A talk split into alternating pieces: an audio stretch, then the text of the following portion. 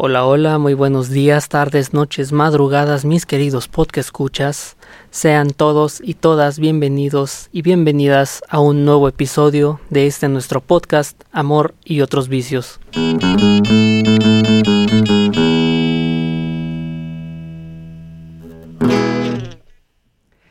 Y pues sí, finalmente ha llegado el momento de resolver o de intentar resolver esa duda que teníamos desde el episodio pasado que es ¿por qué siempre atraigo al mismo tipo de personas? ¿Por qué siempre atraigo al celoso? ¿O por qué siempre atraigo al, al posesivo? Etcétera, etcétera, etcétera, ¿no? Y pues bueno, vamos, vamos de lleno con esto. La primera posibilidad puede ser, como ya lo dijimos en el episodio anterior, no teníamos una idea clara de lo que queríamos, entonces nada más íbamos siguiendo intuiciones y pues solamente íbamos atrayendo lo primero que encontrábamos, íbamos aceptando más bien lo primero que encontrábamos o lo primero que nosotros creíamos que, que era lo correcto, que era la persona indicada, pero como ya hicimos la lista el episodio anterior, pues ahorita ya queda descartada esa posibilidad o de alguna manera puede llegar a quedar descartada. ¿Por qué más podría suceder que atraigamos al mismo tipo de persona? Esto también podría pasar por una cuestión social más bien por una presión social. Esto es un poquito más frecuente en mujeres, pero el hecho de que sea más frecuente en mujeres no quiere decir que en hombres no exista. Voy a dirigirme en este caso particular específicamente a mujeres porque, insisto, es lo más común, pero esto también aplica con hombres, solamente que creo yo que es un poco menos mencionado. La presión social que se llega a ejercer eh, normalmente a una mujer, desde prácticamente desde que nace, ya sea directamente su familia o bien la sociedad en la que crece o en la que crecemos y crecimos todos, le inculcan, le van educando con la idea de que solamente tiene de cierta edad a cierta edad para poder conseguir una pareja, para poder conseguir un novio, un amante, lo que sea. Normalmente esa edad suele ser hasta antes de los 30. O sea, mientras más cerca esté una mujer de los 30 y aún no tenga un novio, un marido, un lo que sea, los reproches por parte de la sociedad, no necesariamente de su familia, pero sí por parte de la sociedad, de las personas que le rodean, suele ser un poco más fuerte. Suelen ser comentarios de mijita, ya te estás tardando, o sea, se te va a pasar el tren. Entonces, recae, cuando empieza a recaer toda esta presión en ella, empieza a escuchar un montón de voces diferentes que le repiten a cada paso que da lo mismo, que ya tiene que conseguirse a alguien porque ya se le está pasando el tren, ya se le está acabando el tiempo, aunque todavía no llegue ni a los 30. Entonces llega un punto en el que tal presión empieza de alguna manera a creérsela y empieza a interiorizarla. Y además de todas las voces externas que le dicen que es urgente que consiga pareja, de repente su propia voz interna también se lo empieza a decir. En el momento en que su propia voz se lo empieza a decir, en ese momento es cuando ya las mujeres particularmente empiezan a dejar de me gusta verlo así, a dejar de audicionar a posibles parejas. Es decir, ya no, ya no se dan ese tiempo de conocer, de tratar, de convivir, de salir, sino, o sea, puede que sí se den ese tiempo, pero ya no es un tiempo como necesario, ya no es tanto tiempo, ya es el menor tiempo posible, o sea, probablemente solamente unos cuantos meses y ya, se hacen pareja o se consiguen como pareja a esta persona a la cual audicionaron dos o tres meses y pues resulta ser que por lo mismo de que no terminó de conocer o de que no le prestó la suficiente atención a la persona, se empieza a encontrar conforme va avanzando la convivencia con cosas que obviamente no vio, que probablemente sí estuvieron ahí todo el tiempo, pero por lo mismo de que tenía esta presión de que ya tenía que conseguir pareja y tenía que ser lo más pronto posible porque el tiempo se le estaba acabando, pues entonces deja de prestarle atención a eso, deja de ver cosas que, insisto, probablemente sí estuvieron ahí, pero por la presión deja de verlas. Esto, repito, también puede aplicar para hombres solamente que es un poco es un poco menos mencionado y es un poco menos común que exista este tipo de presión social sobre un hombre. Insisto, no quiere decir que no exista, sí existe, pero es menos común. Otro factor puede ser porque es lo que viste. Me explico mejor. Cuando somos niños, nosotros y todos los niños somos como una especie de esponjita que vamos absorbiendo todo de todos. Vamos absorbiendo todo lo que se pueda para aprender todo lo que se pueda en el menor tiempo posible, aunque muchas veces por lo mismo de nuestra inexperiencia en la vida, del poco tiempo que tenemos en el planeta, no sabemos distinguir aún qué es lo correcto y qué no. Nosotros cuando somos niños no vamos catalogando la información, ni la vamos descartando, ni la vamos analizando, simplemente la absorbemos sin juzgar porque no sabemos ni siquiera si esto está bien o está mal. Es más, probablemente ni siquiera sabemos qué es bien y qué es mal. Entonces, conforme vamos avanzando en la vida y cuando llegamos a esta etapa de buscar pareja, vamos buscando patrones que hayamos visto previamente en nuestra infancia. Por ejemplo, si una persona, independientemente de si es hombre o mujer, si una persona creció en un ambiente donde, por ejemplo, a la mamá la golpeaban, nosotros cuando somos niños no vamos a preguntarnos si eso está bien o está mal, simplemente vemos y absorbemos la información. Cuando llegamos a la etapa de, de buscar pareja, de alguna manera en nuestro inconsciente pensamos que eso es lo correcto. Un hombre que creció en un ambiente donde golpeaban a su mamá, va a creer que lo correcto es golpear a su pareja, porque fue lo que vio. Caso contrario, si una mujer ve, o bueno, si una niña ve que golpean a su mamá, va a creer que eso es lo normal y va a buscar un hombre golpeador en un futuro porque eso es lo normal. Entonces, esta puede ser también otra variante. Otra variante posible puede ser porque hay un mensaje erróneo que tú le estás mandando al mundo. La verdad es que por más vueltas que le di a, esta posibilidad, no hallé la manera de explicarlo con palabras, al menos no del todo, así que te lo voy a explicar con un ejemplo, con mi propio ejemplo. Durante varios años yo estuve lidiando con el problema de que siempre, bueno, no siempre, pero la gran mayoría de las veces, yo atraía a mujeres interesadas económicamente hablando. Su único interés que ellas tenían sobre mí era económico. No les interesaba conocerme, no les interesaba si yo era una persona agradable o si yo era violento. Daba lo mismo mientras yo pudiera cumplir sus expectativas económicas, el resto no importaba. Con la penúltima mujer que me topé en mi vida que tenía esos rasgos, de repente me puse a poner la atención.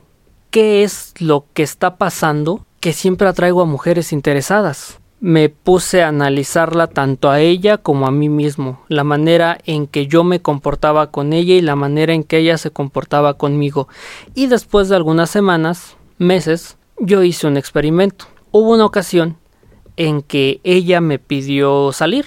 Me mandó mensaje, oye, vamos a vernos, vamos a salir un rato. Por aquel momento yo no tenía mucho dinero, eh, solamente tenía el dinero suficiente como para subsistir en lo que llegaba la siguiente quincena. Entonces yo se lo hice saber, le dije, ¿sabes qué? Pues no tengo mucho dinero, pero si quieres salir, pues vamos a, no sé, vamos a caminar al parque, te invito un helado y ya, o sea, mi idea era una cita cuyo costo monetario fuera igual o menor a 5 dólares. Nada más me dejó en visto y como tres o cuatro horas después me contestó con un Ah, es que ya me acordé que quedé de salir con mis amigas, pero ¿qué te parece si la siguiente semana nos vemos? Para la siguiente semana ya era quincena. Obviamente yo ya iba a tener dinero. Y le dije, sí, está bien. Llega la siguiente semana, yo recibo mi quincena y como dos días después, esta chica vuelve a aparecer, me vuelve a mandar mensaje. Ahora sí nos vamos a ver. Pero por seguir con el experimento, yo le mentí y le dije, oye, ¿qué crees? Pues es que hubo aquí un problema con la empresa, con el banco, la transferencia, que no sé qué, que no ha llegado, no, no me han depositado y pues ahora ya no tengo ni para invitarte a un helado, pero si quieres salir, pues nada más sería vernos, a platicar, a caminar en el parque y ya, ya no tengo ni para el helado. Era mentira, pero el punto era ver su reacción. No sé si se le salió así de manera involuntaria o si esa era su intención, pero su siguiente respuesta fue un ¿y cuándo cobras? Y yo solamente me quedé pensando ¿por qué eso sería de tu incumbencia? Esa relación con esa mujer, bueno, relación entre comillas con esa mujer hasta ahí quedó, pero me hizo entender el mensaje que yo le estaba mandando al mundo y la razón por la que ella le interesaba yo, pero solamente a un nivel económico. Si no tenía dinero, yo perdía interés para ella. El mensaje que yo le estaba mandando al mundo en ese momento era de despreocupación en cuanto al dinero. Es decir, en una ocasión, cuando empezaba a conocer a esta misma chica, en una noche me llegué a gastar aproximadamente 300 dólares. En una sola noche, en una sola cita. Entonces, el mensaje que yo le estaba mandando era, yo tengo suficiente dinero como para poderte llevar a cenar al restaurante más lujoso de la ciudad, a gastarme 300 dólares en una sola noche, y no pasa nada. De alguna manera yo le estaba dando a entender con mis acciones que pues yo tenía dinero de sobra. Y ella, no sé si consciente o inconscientemente, pero ella pensó, pues si tú tienes dinero de sobra, a mí me falta, ¿qué te parece si me lo das a mí? ¿Qué mensaje le estás mandando tú al mundo? ¿Qué mensaje le estás diciendo a las personas con las que conviven acerca de ti? Yo le dije al mundo que el dinero no me interesaba y que tenía suficiente dinero como para gastarlo en una noche. ¿Qué mensaje le estás dando tú? Probablemente tú atraigas al mismo tipo de personas porque tú vas por la vida dando el mismo tipo de mensaje. Derivado de esto, y ya entrando en la situación que puede ser un poco más complicada aún y más compleja, puede ser que atraigas al mismo tipo de personas por heridas de infancia no resueltas. Cuando tienes heridas de infancia que no han sido resueltas, creces con carencias emocionales. Hay muchas personas, sobre todo estas personas que suelen ser, por ejemplo, manipuladoras o que suelen ser posesivas, este tipo de personas tienen un radar increíble para poder detectar a estas personas con estas vulnerabilidades. No sé si les has puesto atención, y si no te invito a que lo hagas, una persona que es posesiva no intenta poseer a cualquier persona, solamente a unas determinadas, a las personas que están dentro de su radar, a las personas que él considera inferiores, que él o ella considera inferiores, que puede manipular, que puede hacer y deshacer con su vida incluso. Este tipo de personas, como ya lo dijimos en un punto anterior, suelen desarrollar este radar porque es con lo que crecen, es lo que crecen viendo, es lo que crecen aprendiendo. Conforme van avanzando en su vida, van aprendiendo y perfeccionando este radar. Realmente estas personas difícilmente las vamos a poder incluso convencer de, de cambiar. O sea, estas personas no van a cambiar de inicio. Intentar convencerlas también resultaría inútil. Entonces, la solución para dejar de atraer a estas personas es dejar de aparecer en su radar. En el momento en que dejes de estar en el radar de estas personas, te vas a librar de ellas.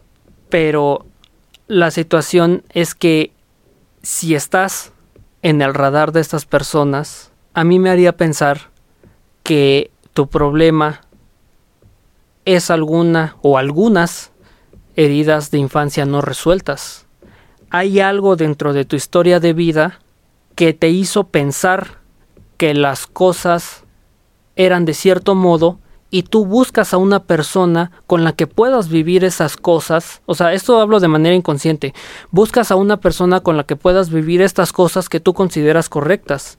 Te pongo un ejemplo más, más claro. Si de repente tú conoces a una persona que desde un inicio estás viendo, porque lo ves, que es manipuladora, que es agresiva, y resulta ser que alguno de tus papás era así y eso era lo que tú veías, si de repente conoces a una persona que es más comprensiva, que es más amable, que es más atenta, a esta persona la vas a rechazar inmediatamente porque aunque conscientemente tú piensas, yo quiero una persona así, quiero una persona amable, quiero una persona atenta, cuando empiezas a idealizar una relación con esta persona, te vas a dar cuenta, o bueno, tu inconsciente se va a dar cuenta que no tiene nada que ver con lo que tú aprendiste. Por ende, la descartas de inmediato. Lo que tu inconsciente busca es alguien con quien pueda replicar lo que tú viste en tu niñez. Alguien que sea manipulador, alguien que sea posesivo, alguien que sea celoso. La única manera que yo he visto, que yo he encontrado y que yo conozco de poder resolver estos problemas emocionales, esas heridas de infancia que conllevaría salir del radar de estas personas, sería acudiendo a terapia.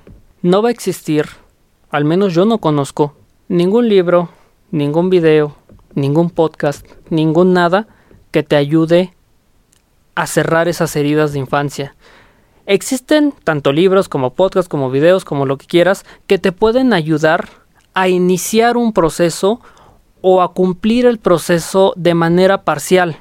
Pero necesitas sí o sí, si ese es el problema, necesitas sí o sí ayuda profesional, porque necesitas algo más personalizado. Todos los podcasts, todos los libros, todos los videos se hacen pensando en un público en general, no se hacen pensando en una persona en particular.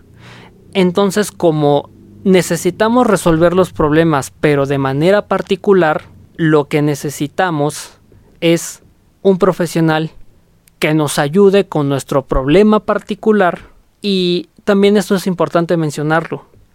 Esto, una terapia, me refiero, es un proceso. Puede llevar mucho tiempo, dependiendo qué tan grave o qué tan arraigado esté esa herida. Es un proceso que incluso puede llevar años. No es algo de la noche a la mañana y cualquiera que te diga que se puede de la noche a la mañana te está mintiendo. También existe esta otra posibilidad de que alguien te pueda decir que la terapia no sirve, que es solamente un desperdicio de dinero, desperdicio de tiempo. Me gusta mucho la analogía de Dani Martín. Dani Martín es un cantautor español. Él tiene una manera de ver la, la terapia que me encanta, que me gustaría compartírtela. Él en una entrevista hace como tres o cuatro meses le cuestionaban si él iba a terapia y él respondió con un todos deberíamos de hacerlo. Cuando le preguntaron por qué, él dijo lo siguiente, ir a terapia es como un gimnasio tanto para la mente como para las emociones. Imagínate ese cuarto o ese rincón en donde tienes un montón de cosas prácticamente abandonadas. En nuestra mente y en nuestras emociones existe un rincón igual. Hay veces en que necesitas acercarte a ese rincón y ver qué tanto hay ahí. Porque va a haber algunas cosas que ya no sirven, que tienes que tirarlas. Va a haber otras que tienes que pasarles un trapo húmedo y limpiarlas y reacomodarlas. Y va a haber otras que tienes que sacarlas de ahí y darles el lugar que les corresponde, darles el lugar y la importancia que se merecen, ya no tenerlas ahí abandonadas. Lo último que yo te diría es, si atraes al mismo tipo de personas, a mí me hace pensar que no es el único problema que tienes. Comúnmente, personas que tienen heridas de infancia suelen tener problemas no solamente en lo que al amor y a pareja se refieren, también pueden llegar a tener problemas con amigos, con familia, con personas de trabajo, con completos desconocidos. Son personas que normalmente tienen miedo a confrontar las cosas, tienen miedo a una posible pelea, ya sea física o ya sea legal o de cualquier otro ámbito.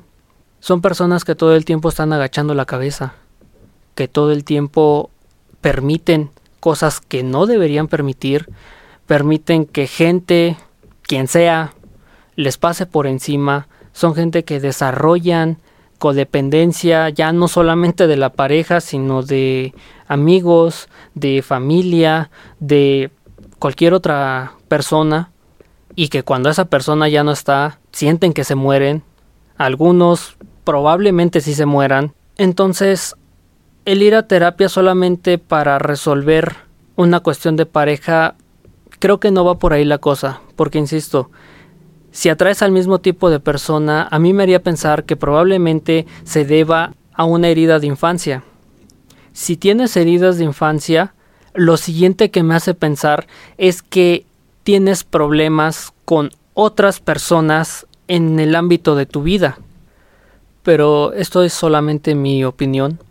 Creo que a final de cuentas las consecuencias de lo que decidas, si decides eh, asistir a terapia o si decides continuar así, las consecuencias van a ser para ti, para nadie más. Entonces, pues yo no soy quien para decirte qué hacer, qué no hacer, por qué hacer y por qué no hacer. Yo te lo comparto porque probablemente sea algo que no te habías dado cuenta, sea algo que necesitabas escuchar de otra persona, o a lo mejor ya lo sabías, pero necesitabas escucharlo en voz alta, o en voz alta, en voz de otra persona. Entonces, sin más que decir por el momento, yo me despido. Yo soy Ed Miranda. Recuerda que puedes seguirme en Instagram, arroba ed-k4s7. Por ahí seguimos platicando, por ahí seguimos hablando y nos escuchamos en un siguiente episodio. Nos vemos.